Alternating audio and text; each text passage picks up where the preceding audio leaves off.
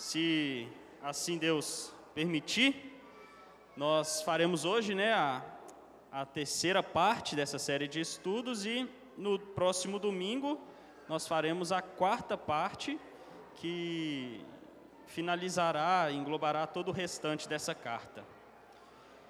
Ah, abram, portanto, em Judas para realizarmos a leitura de toda esta pequena carta. Carta de Judas, está logo ali antes de Apocalipse. A carta conhecida também como Atos dos Apóstatas. Estamos vendo com Humberto Atos dos Apóstolos e agora vamos dar uma pausa e vamos agora ver um pouquinho de Atos dos Apóstatas. Abram em Judas, farei a leitura de toda a carta.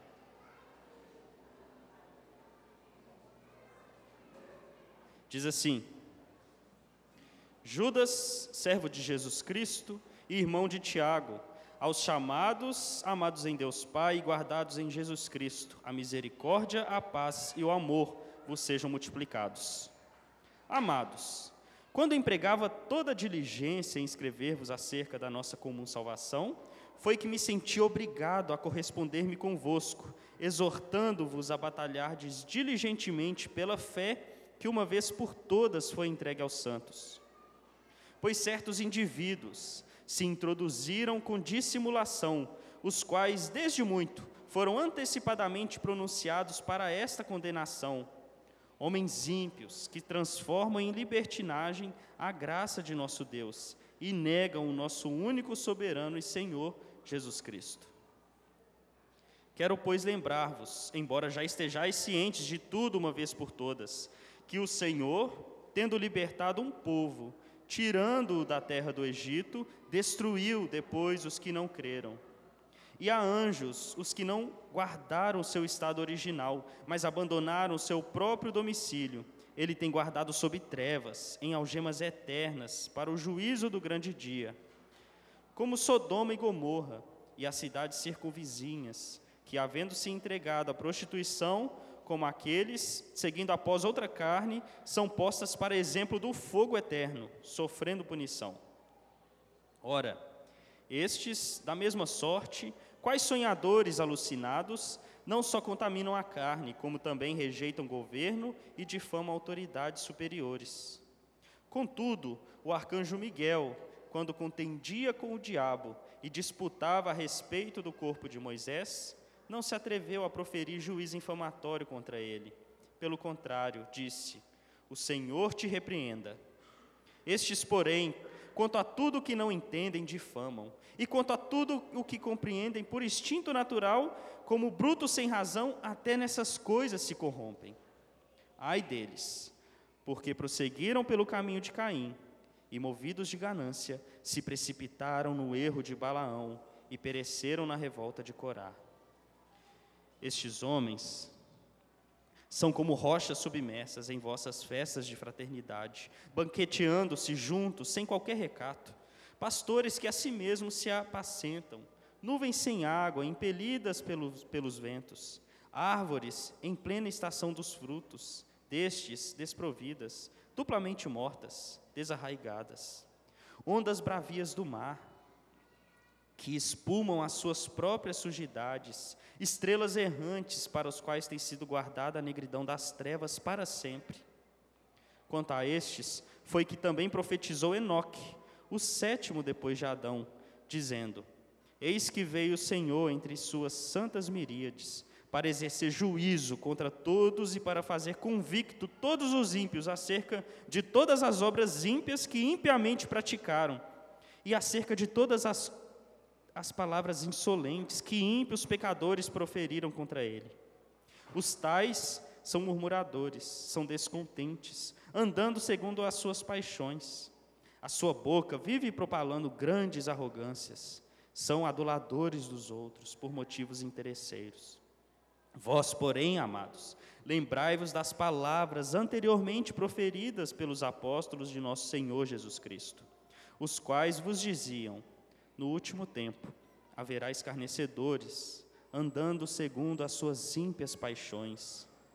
São estes os que promovem divisões sensuais que não têm o espírito. Vós, porém, amados, edificando-vos na vossa fé santíssima, orando no Espírito Santo, guardai-vos no amor de Deus, esperando a misericórdia de nosso Senhor Jesus Cristo para a vida eterna. E compadecei-vos de alguns que estão na dúvida, salvai-os, arrebatando-os do fogo. Quanto a outros, sede também compassivos em temor, detestando até a roupa contaminada pela carne. Ora, aquele que é poderoso para vos guardar de tropeços e para vos apresentar com exultação, imaculados diante da sua glória, ao único Deus, nosso Salvador, mediante Jesus Cristo, Senhor nosso, glória, majestade, império e soberania, antes de todas as eras e agora e por todos os séculos. Amém. Vamos orar. Pai Santo, nesse instante em que meditaremos na tua palavra, pedimos ao Senhor que através do teu Espírito Santo venha nos iluminar, venha nos ajudar a absorver estes importantes ensinamentos que a tua carta nos traz que possamos, ó Deus, aplicá-los em nossas vidas e sermos assim, a cada dia transformados, sermos conforme a imagem do Teu Filho Jesus. Essa oração que eu faço, no nome santo de Jesus. Amém.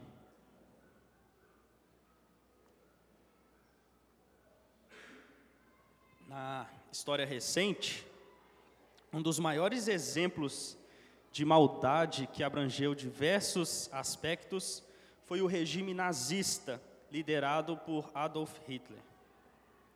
Durante seis anos de guerra intensa e, ao mesmo tempo, a ocorrência daquele terrível holocausto, esse período triste gerou profundas consequências sociais e políticas que afetam a sociedade até hoje, como uma espécie de, de terremoto devastador.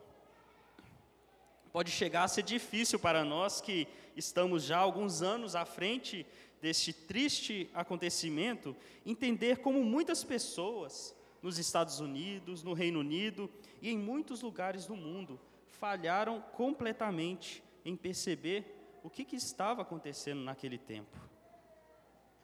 Muitos se recusavam a acreditar que alguém pudesse ser tão perverso e tão capaz de tantas atrocidades contra um ser humano.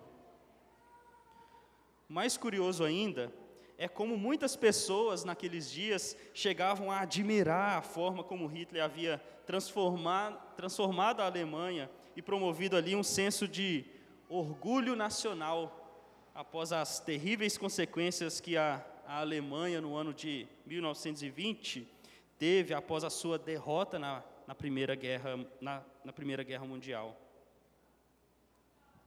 No período logo antes da Segunda Guerra Mundial começar, o primeiro-ministro Neville Chamberlain do Reino Unido, o país que futuramente entrou na guerra e batalhou contra a Alemanha, ele havia encontrado com Hitler e gabou-se de um esplêndido acordo que ele conseguiu firmar com ele. Neville Chamberlain foi, ficou conhecido como um apaziguador, mas um apaziguador fracassado. Ele definitivamente não sabia com quem ele estava lidando.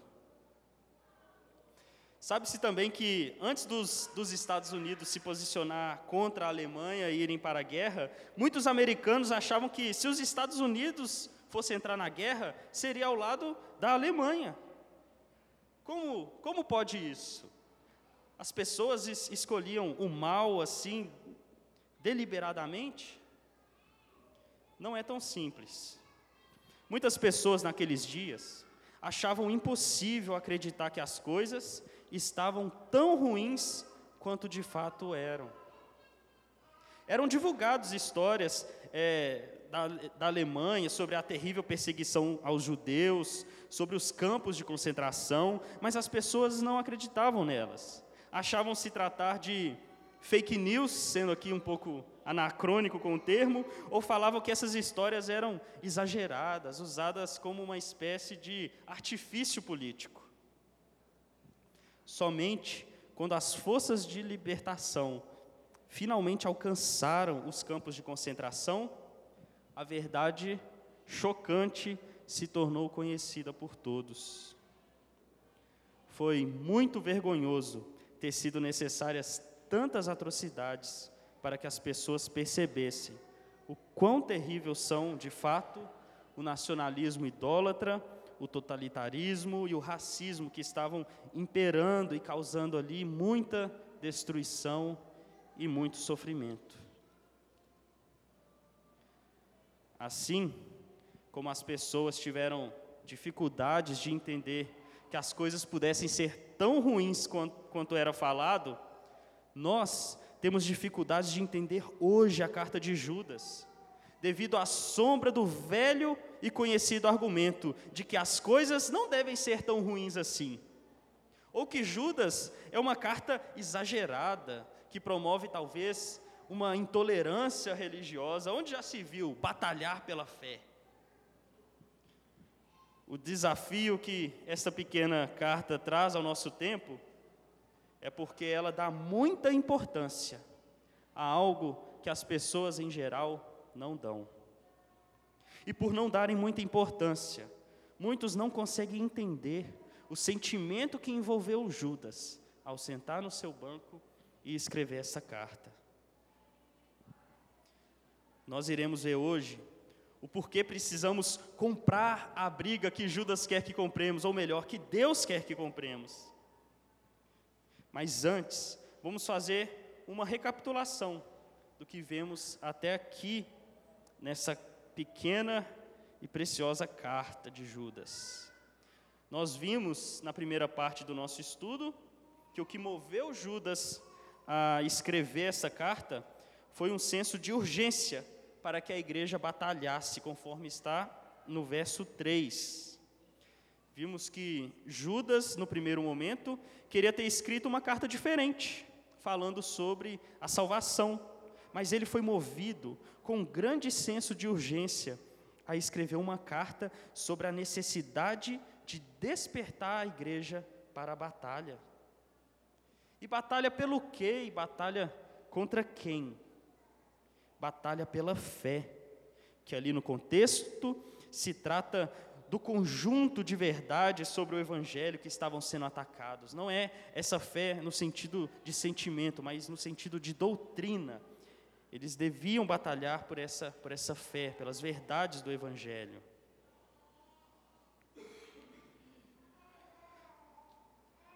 O Evangelho estava sendo atacado por certos indivíduos que se introduziam na igreja com dissimulação. Se fingiam de crentes, mas tinham ali seus interesses próprios. E de maneira sutil ia introduzindo falsos ensinamentos, pregando libertinagem, falando que Jesus nos libertou da lei, portanto, estão livres para cometerem pecados que quiserem. Na segunda parte do nosso estudo, que contemplou os versos de 5 até o 11, nós vemos os exemplos de juízos de Deus contra os ímpios. Judas menciona o juízo contra o povo de Israel, que, embora tivessem experimentado todas as maravilhas de Deus, agiram com incredulidade e foram julgados por isso, não entrando na terra prometida. Somente a, a geração posterior é que entrou na terra prometida. Foi mencionado também a rebelião dos anjos, que abandonaram seu estado natural, se entregando a pecados. E também sobre o povo de Sodoma e Gomorra, que desprezaram as leis de Deus, se entregando a pecados sexuais e receberam aquele terrível, mas justo castigo de destruição. Todos estes exemplos nos comunicam duas coisas. Deus pode julgar hoje os falsos cristãos. A medida da ira de Deus pode se encher sobre eles brevemente. E o julgamento deles é certo. Sodoma e Gomorra é fichinha perto da condenação eterna que está reservado para todos aqueles que não andam nos caminhos do Senhor. Vejam que a carta de Judas fala sobre coisas de peso eterno, fala sobre juízo, sobre condenação eterna. Então é um grande erro achar que Judas é uma carta exagerada, que promove briga religiosa sem, sem sentido. Muito pelo contrário, a carta de Judas é um alerta para que a igreja não atraia para si juízo, promovendo homens ímpios. Ela deve estar disposta a batalhar, a entrar na briga, na defesa da verdade do Evangelho, a ser zelosa para com a membresia e para com os oficiais da igreja. Nós achamos que Judas é duro demais, porque nós não damos o valor devido para as doutrinas bíblicas, o valor que Judas dava. Alguns não, não gostam desse assunto de juízo, de condenação, de inferno. Aliás, em nossos dias são raras as pregações sobre a realidade do inferno. Mas se você não compreender essas coisas, você não estará compreendendo a justiça e a santidade de Deus. Nem sequer estará compreendendo o significado da cruz de Cristo. E, portanto, não estará compreendendo o maravilhoso Evangelho. Richard Niebuhr disse uma vez: o que é o evangelho que não requer uma batalha? A doutrina é a seguinte: um Deus sem ira, que conduziu homens sem pecado para um reino sem julgamento, pela ministração de um Cristo sem cruz. Isso não é cristianismo. Homens morreram no passado por verdades que hoje descartamos tão facilmente em nome de uma certa uh, mansidão que não é bíblica. Falsos cristãos estão na igreja para causar, para causar danos a você. Se você não estiver pronto para lidar com isso, se você achar que essa batalha da fé é vã ou exagerada demais, você é um alvo fácil desse tipo de gente aqui do verso 12. Veja comigo, verso 12. Estes homens são como rochas submersas em vossas festas de fraternidade, banqueteando-se juntos sem qualquer recato, pastores que a si mesmos se apacentam, nuvens sem água impelidas pelos ventos, árvores em plena estação dos frutos, destes desprovidas, duplamente mortas, desarraigadas.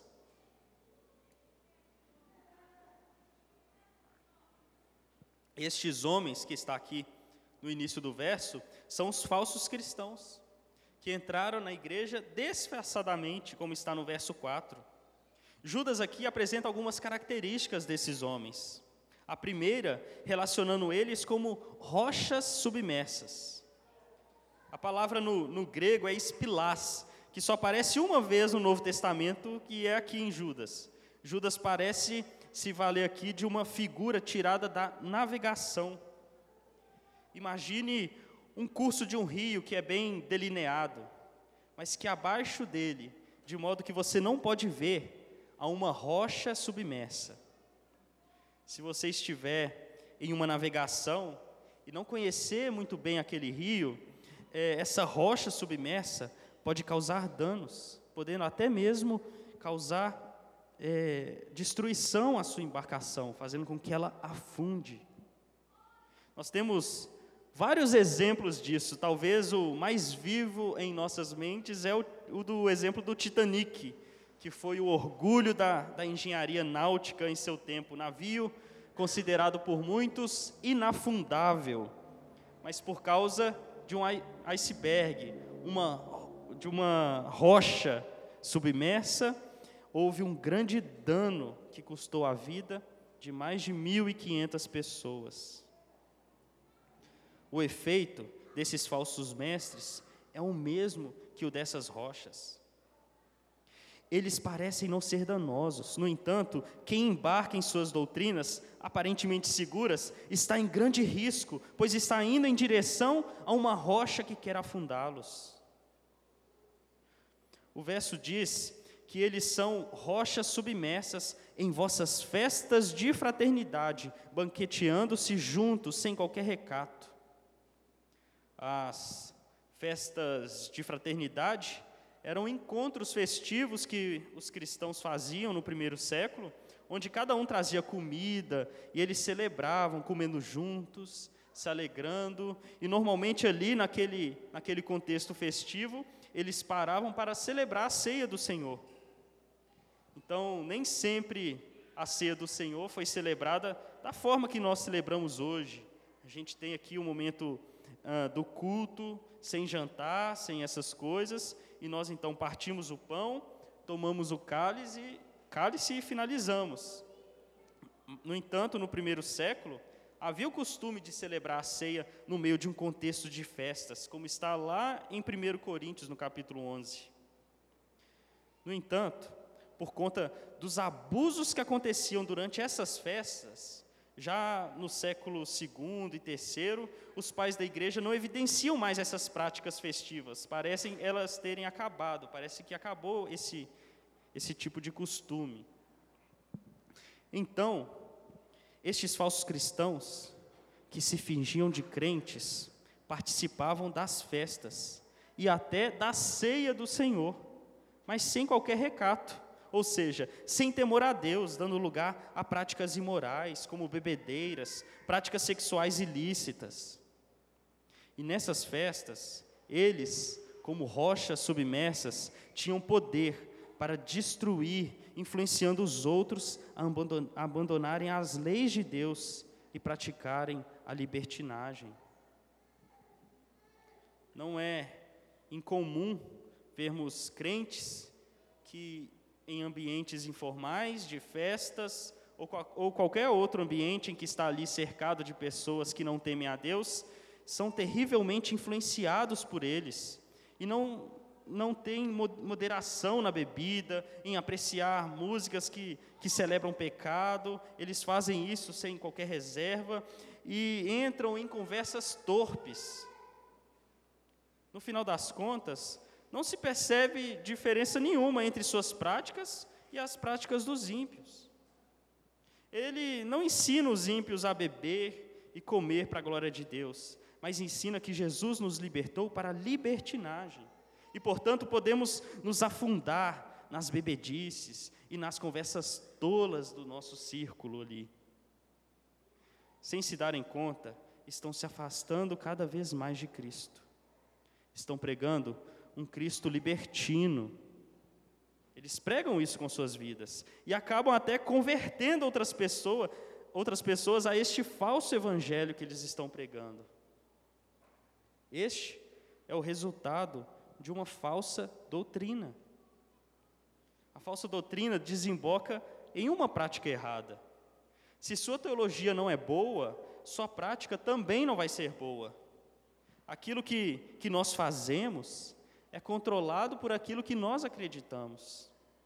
Se você crê no erro ou em uma heresia, em uma interpretação errada do Evangelho de Cristo e suas implicações, isso certamente vai refletir na sua prática, vai refletir no seu namoro, no seu casamento, no seu trabalho, em seus relacionamentos, em como você usa a internet, em quais músicas você costuma apreciar e assim por diante. Se você não tiver uma boa teologia, você vai ser tolo em lidar com gente em um nível de apaziguamento, quando era necessário um nível de batalha firme, como Chamberlain eh, errou ao tratar com Hitler.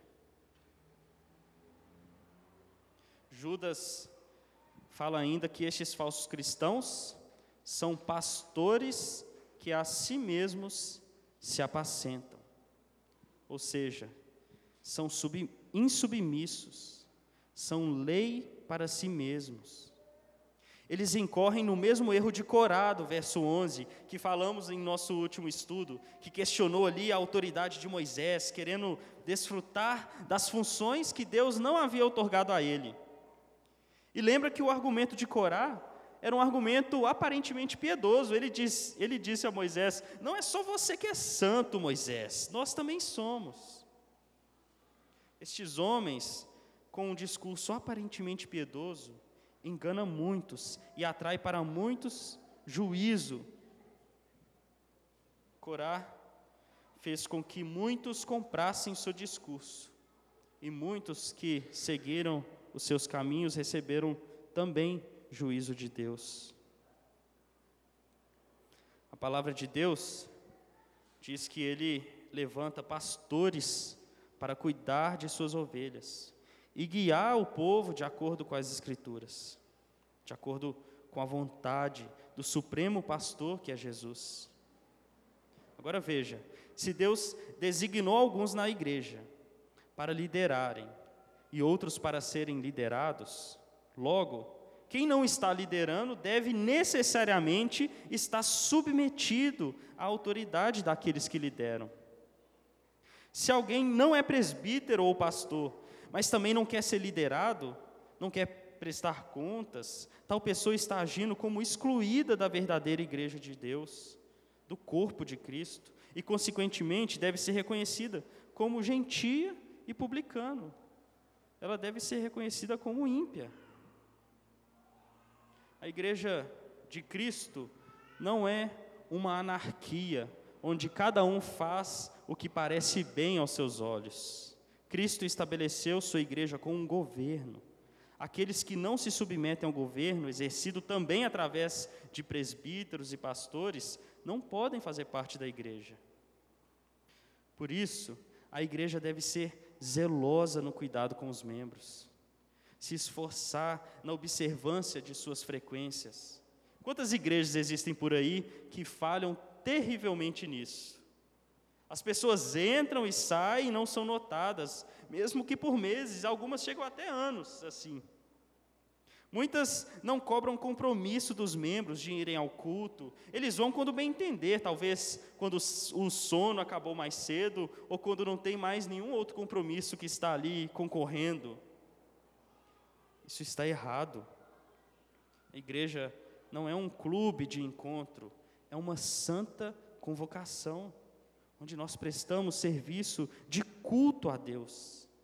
É algo ordenado, não é algo opcional. Judas continua seu discurso fazendo agora algumas metáforas, né, comparando os falsos cristãos a alguns fenômenos da natureza. Ele primeiro compara eles como nuvens sem água impelidas pelos ventos. Nuvens sem águas são frustrantes para quem vive na seca, né? como temos muitas vezes no Nordeste, por exemplo. Essas nuvens parecem um sinal de bênção, mas são enganações. Elas prometem chuva, mas suas promessas são vazias. Esses são os falsos cristãos. Suas palavras são sempre vazias. Eles parecem fazer parte da igreja de Cristo, mas eles não frutificam. Eles são vazios, suas, prega suas pregações são vãs. Prometem coisas, mas suas promessas jamais se cumprem. Eles podem até ser atraentes no primeiro momento com seus discursos, mas eles não têm substância. O pecado, muitas vezes, parece atraente e desejável no início. Mas uma vez que a pessoa se entrega a Ele, ela percebe que as promessas de felicidade foram vazias. O pecado cria uma falsa sensação de satisfação e prazer, mas dura pouco. No final das contas, deixa a pessoa vazia, culpada e insatisfeita. Somente Deus pode trazer satisfação plena e duradoura, porque nós somos criados para Ele. Como disse Agostinho na minha frase preferida dele: Fizeste no Senhor para ti, e o nosso coração anda inquieto enquanto não descansar em ti. Por isso, Judas chama os falsos cristãos de nuvens sem água e também de árvores em plena estação dos frutos, destes desprovidas, duplamente mortas, desarraigadas. É outra metáfora que carrega a mesma ideia de frustração. Uma árvore que geralmente dá frutos precisa de raízes para crescer e frutificar. Uma árvore sem raiz e nem fruto é apenas um arremedo, uma propaganda enganosa, uma mentira.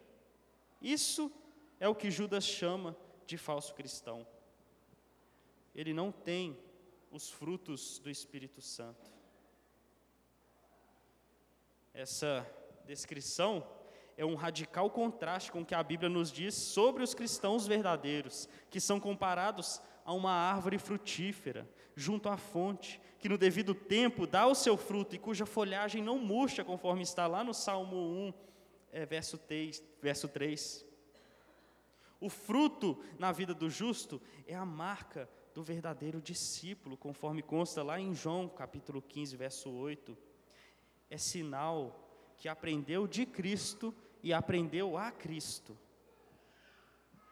Os falsos cristãos podem tentar enganar, mas não costumam permanecer nesse estado por muito tempo principalmente quando estão no meio de crentes de verdade, que amam coisas que eles não amam, pensam em coisas em que eles não pensam e agem de forma diferente da forma que eles agem. Por isso é dito no verso 13, veja comigo, verso 13: Ondas bravias do mar, que espumam as suas próprias sujidades, estrelas errantes, para as quais tem sido guardada a negridão das trevas para sempre.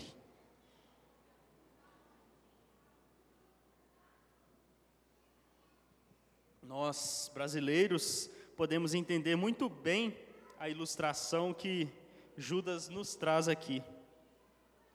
Certamente você já deve ter tido a experiência de ir à praia e ver aquelas ondas bonitas de longe, mas quando você vai se aproximando, você vê ali um tanto de sujeira, de coco boiando, para não falar outras coisas também.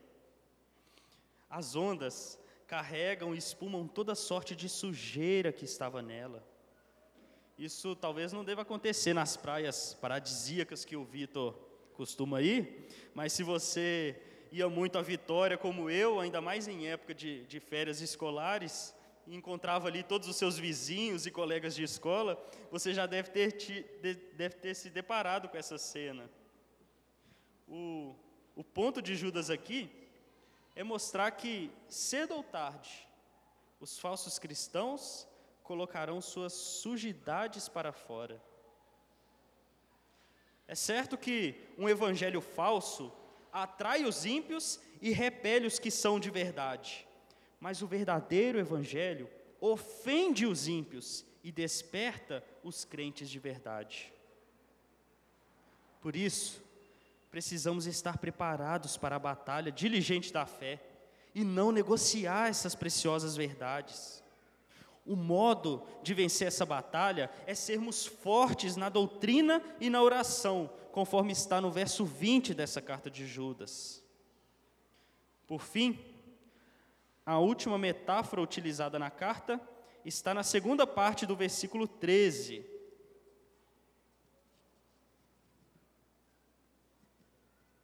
Diz assim: Estrelas errantes, para as quais tem sido guardada a negridão das trevas para sempre.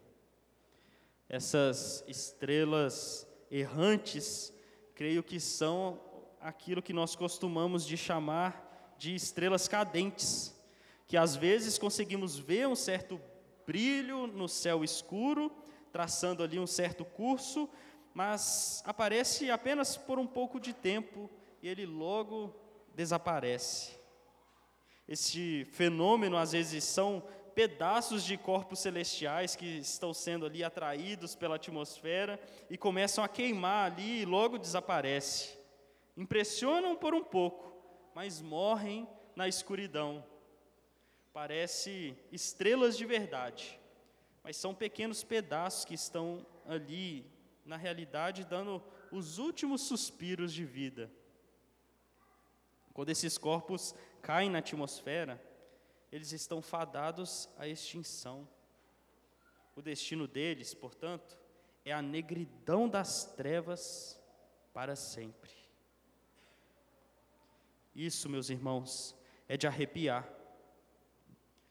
Matthew Henry, comentando sobre esse verso, escreveu o seguinte: Em relação à negridão das trevas para sempre, apenas posso dizer que essa expressão terrível, que envolve o pior tipo de horror, pertence aos que de fato são falsos mestres, que são falsificadores da palavra de Deus e traem a alma das pessoas.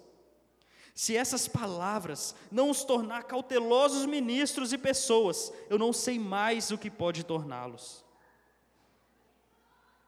Estamos em tempos em que a palavra de Deus tem sido grandemente distorcida em cada quarteirão para servir interesses próprios. As pessoas não se importam em distorcer a palavra de Deus ou tentar acrescentar algo para torná-lo mais atraente, até porque o que vale mesmo para essas pessoas é a finalidade delas. Se conseguirem uma igreja cheia e manter essas pessoas ali, então está ótimo. É sinal de que Deus ficou feliz com elas. Isso é tolice. Spurgeon dizia que dá para escrever com os dedos nessa Bíblia empoeirada pelo desprezo a palavra condenação.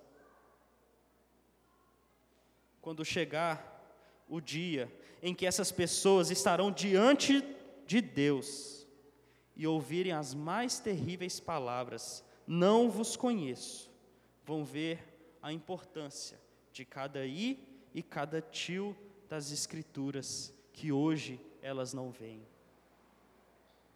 Esse dia virá, não há como evitá-lo. Judas colocou isso no verso 14. Veja comigo o verso 14.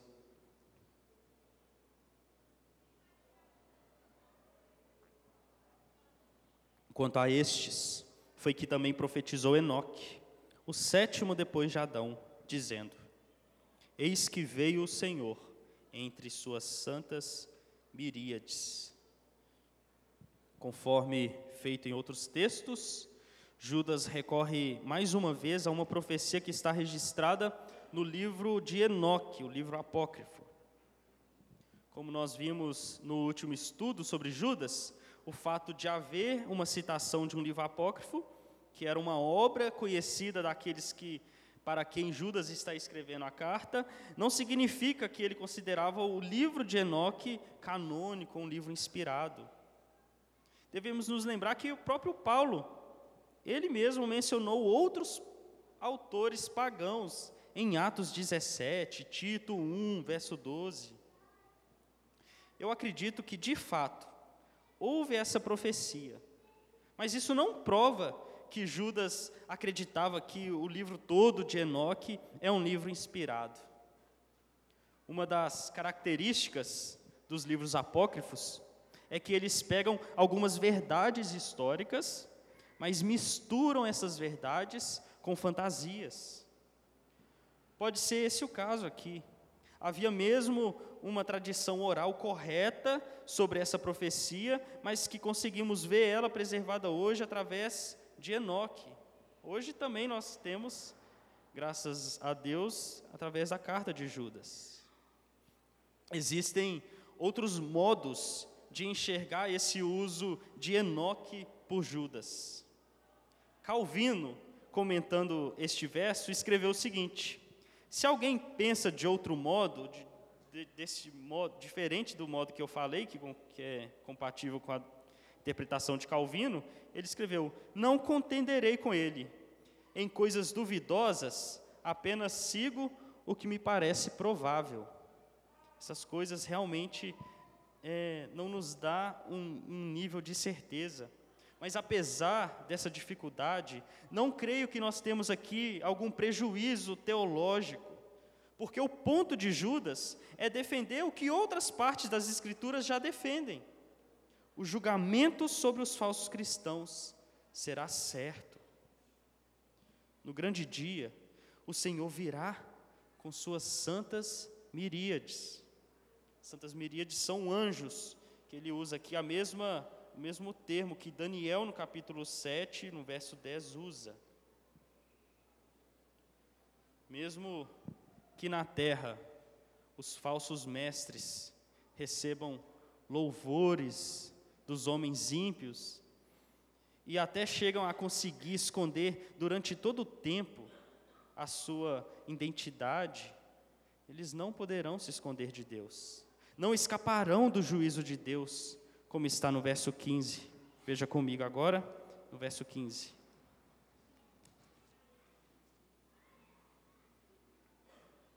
Para exercer juízo contra todos e para fazer convictos todos os ímpios acerca de todas as obras ímpias que impiamente praticaram e acerca de todas as palavras insolentes que ímpios pecadores proferiram contra ele. Este verso nos diz que naquele dia a convicção virá contundentemente, porque não haverá argumentos que contraponha aquele que é o justo juiz. Todas as obras ímpias serão desnudadas, elas serão reveladas, elas serão julgadas por aquele que é o justo juiz. Todas as palavras insolentes, pronunciadas contra Deus, serão julgadas, todas as revoltas e questionamentos contra Deus, inverdades, distorções, desprezo por aquilo que é importante, tudo isso será julgado a palavra que não teve valor aqui nesta terra, frente aos interesses orgulhosos, será aquilo que terá maior valor e peso na eternidade. Quando você abrir os olhos na eternidade, você verá que aquilo que você tinha como grande valor, casas caras, roupas da moda, carros luxuosos, na verdade eram coisas de pequeno valor. E aquilo que é mais valoroso do que tudo, você verá que você desprezou. É como você tivesse encontrado pedras preciosas de ouro. Só que sem saber que se tratava de ouro, você brinca de lançar as pedras ao mar para saírem pulando sobre a superfície e se perderem para sempre. Na eternidade, o verdadeiro valor das coisas será tão claro.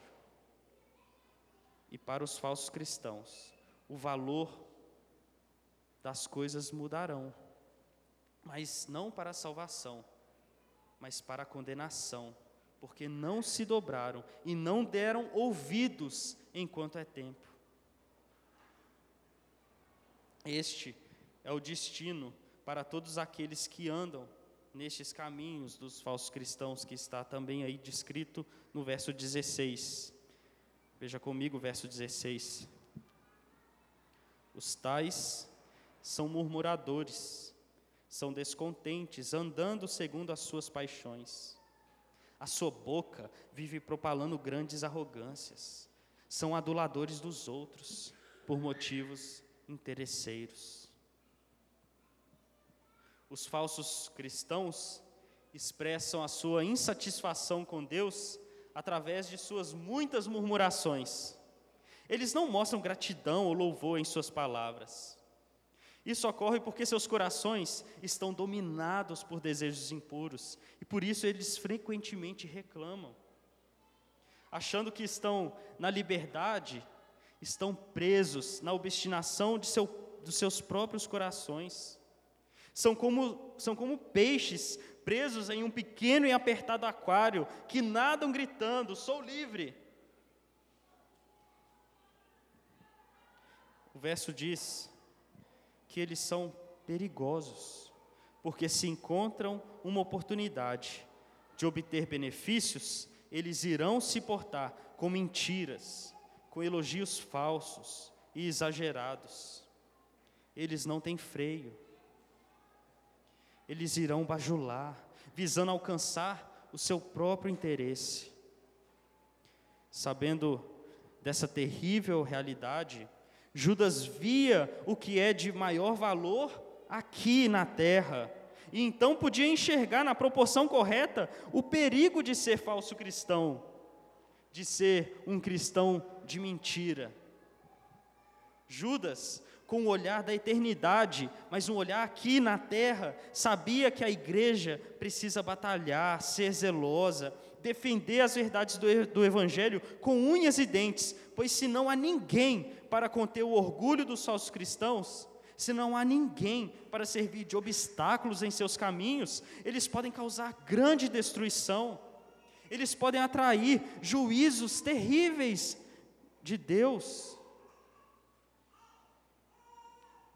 Como podemos então ter o mesmo sentimento que envolveu Judas e ver as coisas na, nas corretas proporções. Como não tentar derrotar Hitler com politiquinhas de apaziguamento. Como não desprezar aquilo que está ao nosso redor por acreditarmos que as coisas não podem ser tão ruins assim, como o mundo fez com a Alemanha nazista. Só podemos fazer isto se olharmos para Cristo. Cristo veio e nos mostrou o verdadeiro valor das coisas. O pecado, que nos parece tão pequeno e aceitável, fez com que Deus sofresse em uma cruz na pessoa de Jesus, nos dando esperança de salvação por meio da fé em Sua pessoa. Ele nos ensinou a viver com o verdadeiro senso das proporções. O reino de Deus é um tesouro pelo qual vale a pena vender tudo o que tem para mantê-lo consigo.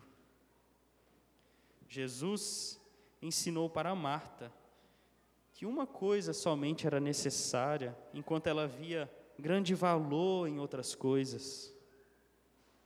Que esta palavra, meus irmãos, nos faça olhar para Cristo, nos faça enxergar toda a beleza que há nele e nos faça enxergar também o perigo que é desprezar a sua pessoa. Amém? Vamos agora para o momento das perguntas. Depois nós encerramos com oração.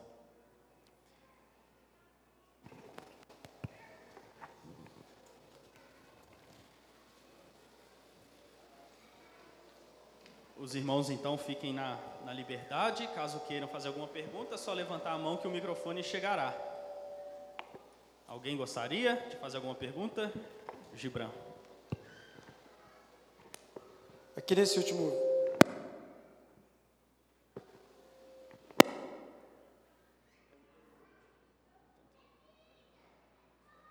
Aqui nesse, nesse último versículo, é, os tais são murmuradores, descontentes, parece que está caracterizando esses ímpios pecadores, né, do versículo 15, de quem Enoque profetiza.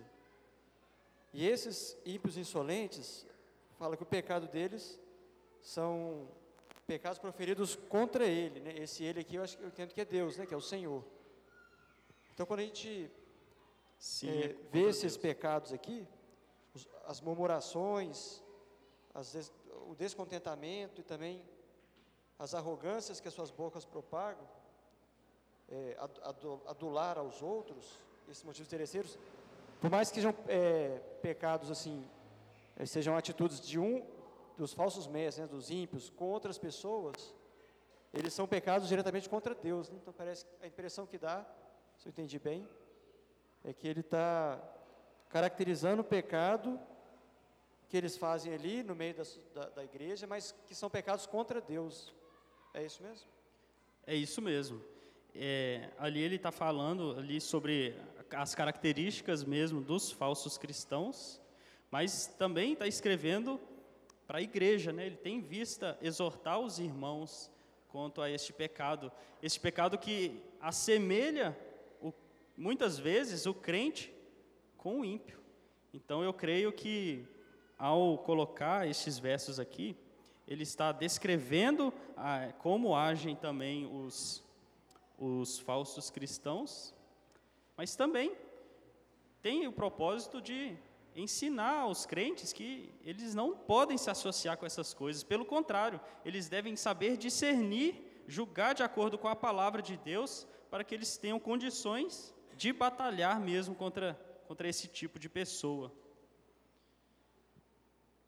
Ah, Luciana. Eu tenho uma grande dificuldade de separar heresia de erro teológico. É, então, por exemplo, visões, sonhos, é, falou comigo, eu decreto. Heresia ou erro? Olha, é, eu, eu acredito que é muito difícil você. É, eu acho que, que, a linha pode ser muito tênue, pelo menos a, na minha, a minha posição com, com relação a, ao que todos, ao que a maioria de nós conhecemos aqui como arminianismo.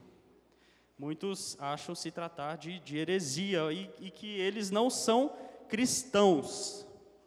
É, eu não penso assim. Eu acredito que, que pode virar a partir do momento que eles, através das, da sonegação da soberania de Deus, negam algumas coisas importantes que afetam a doutrina da salvação, aquilo que é essencial do Evangelho.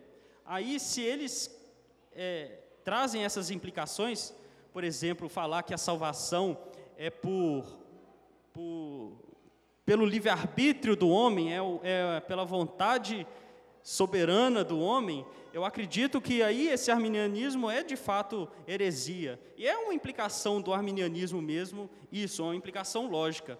No entanto, tem algo, se você perguntar para muitos arminianos é, sim, é, crentes de verdade, como por exemplo é, John Wesley, se você perguntasse para ele, John Wesley, você acredita na depravação total, que o homem é totalmente é, desprovido ali de, de atitude que é, para Deus, de que o homem pode por si mesmo alcançar Deus, John Wesley vai falar: não, o homem por si mesmo ele não pode ir até Deus.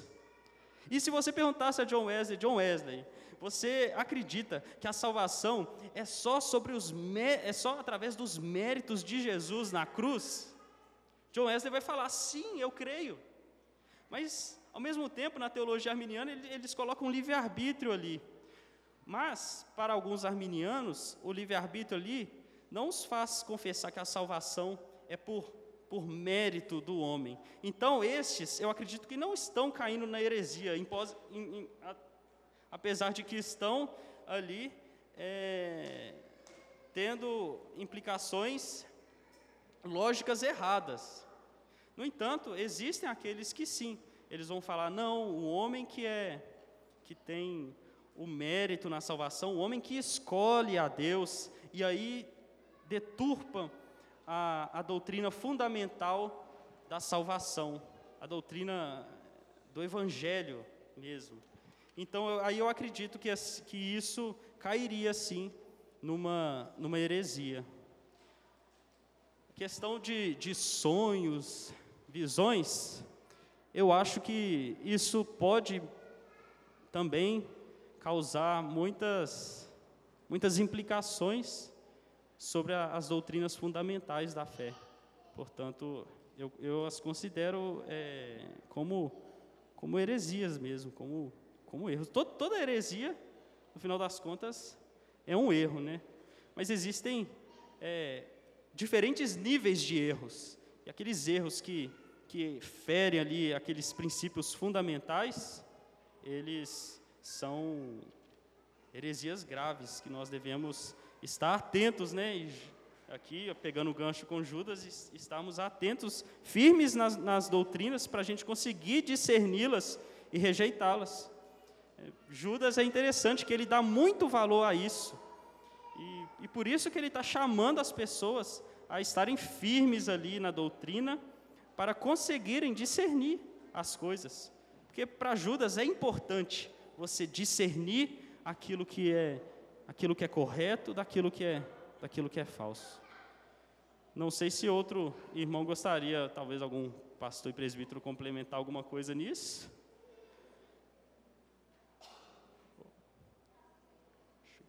Tá.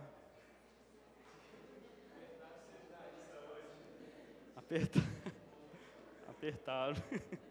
Não sei também se se respondeu de uma forma satisfatória, mas é o que eu tenho comigo.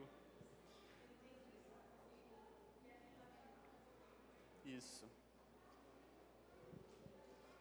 Algum. Também. Mas existem muitas outras, outras doutrinas que acabam, de certa forma, afetando na parte soteriológica também. Então a gente tem que é, tentar vê-la com, com mais cuidado e ver qual caminho que elas estão nos levando ali. O Elbert.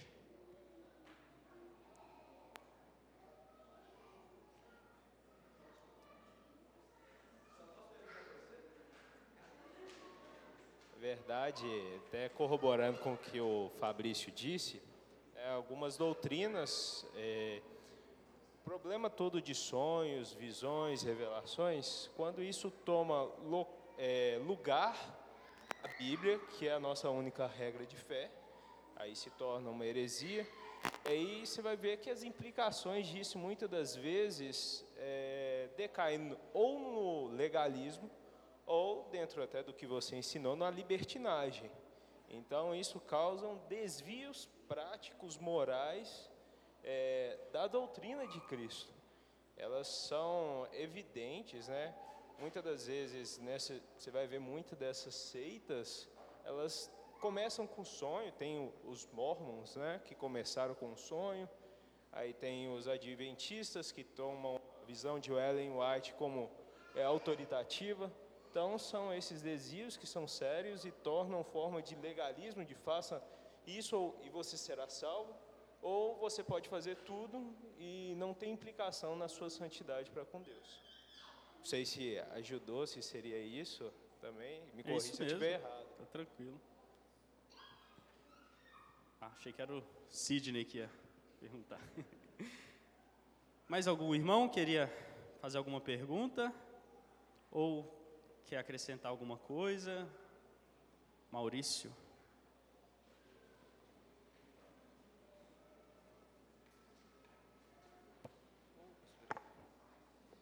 Eu acredito que essa parte do texto aqui seria uma resposta para isso, né? Pastores de si mesmos.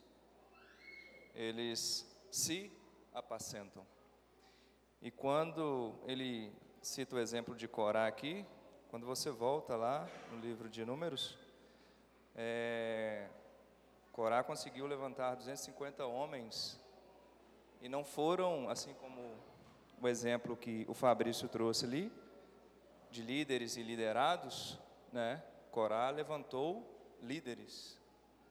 Ele levantou homens de uma certa importância ali em Israel. E eu acredito que nos dias de hoje não há diferença disso.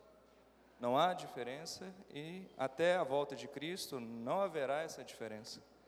Então sempre teremos apacentadores de si mesmos, pastores de si mesmos e em toda e qualquer igreja e denominação.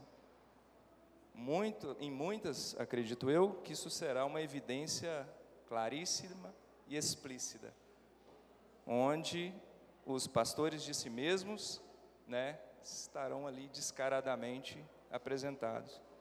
Em outras, assim como o texto aqui nos traz, né, vem sorrateiramente, né, entrando com dissimulações, com introduzindo é, falsos ensinos e assim adentrando no meio da igreja.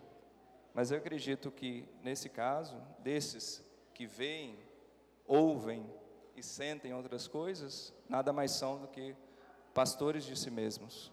Estão vendo aquilo que somente eles, entre aspas, aí veem, sabem, sonham ou outras coisas assim. E estes, né, como o próprio texto diz, e citando novamente o exemplo de Corá, não que Corá fosse dessa forma, né? O Fabrício já explicou essa parte aí, mas que consegue carregar pessoas atrás desses ensinamentos. Mas acho que esse é o sentido disso aí, né? Independente do que viram, ouviram ou sonharam, são apenas pastores de si mesmo. É um interesse próprio, é a vontade de se apacentar, né? De desenvolver aquilo que lhe faz bem, que é bom para si e acaba deixando aquilo que a Sagrada Escritura nos ensina. Muito bom. Mais alguém? Não? Vamos orar então para encerrar. Deus bendito, Deus gracioso, nós queremos te agradecer pela carta de Judas, ó Deus. Essa carta que nos desperta o senso de urgência para, no, para nos fazer enxergar as coisas na verdadeira proporção, a enxergá-las com os olhos da eternidade. Pedimos ao Senhor, ó Deus, que coloque os nossos olhos da eternidade para que possamos ver aqui nessa terra o verdadeiro valor das coisas que não venhamos a desprezar aquilo que o Senhor considera de mais importante, de mais alto valor. Ó oh Deus, que não venhamos também a valorizar, a dar muito valor e gastar toda a energia naquilo que no final das contas não vai nos trazer benefício eterno. Que aquilo que foi ensinado aqui da tua palavra venha entrar em nossos corações de maneira poderosa e venha guiar em nossas vidas diárias, em nossa peregrinação aqui nessa terra. No nome de Jesus que nós oramos. Amém.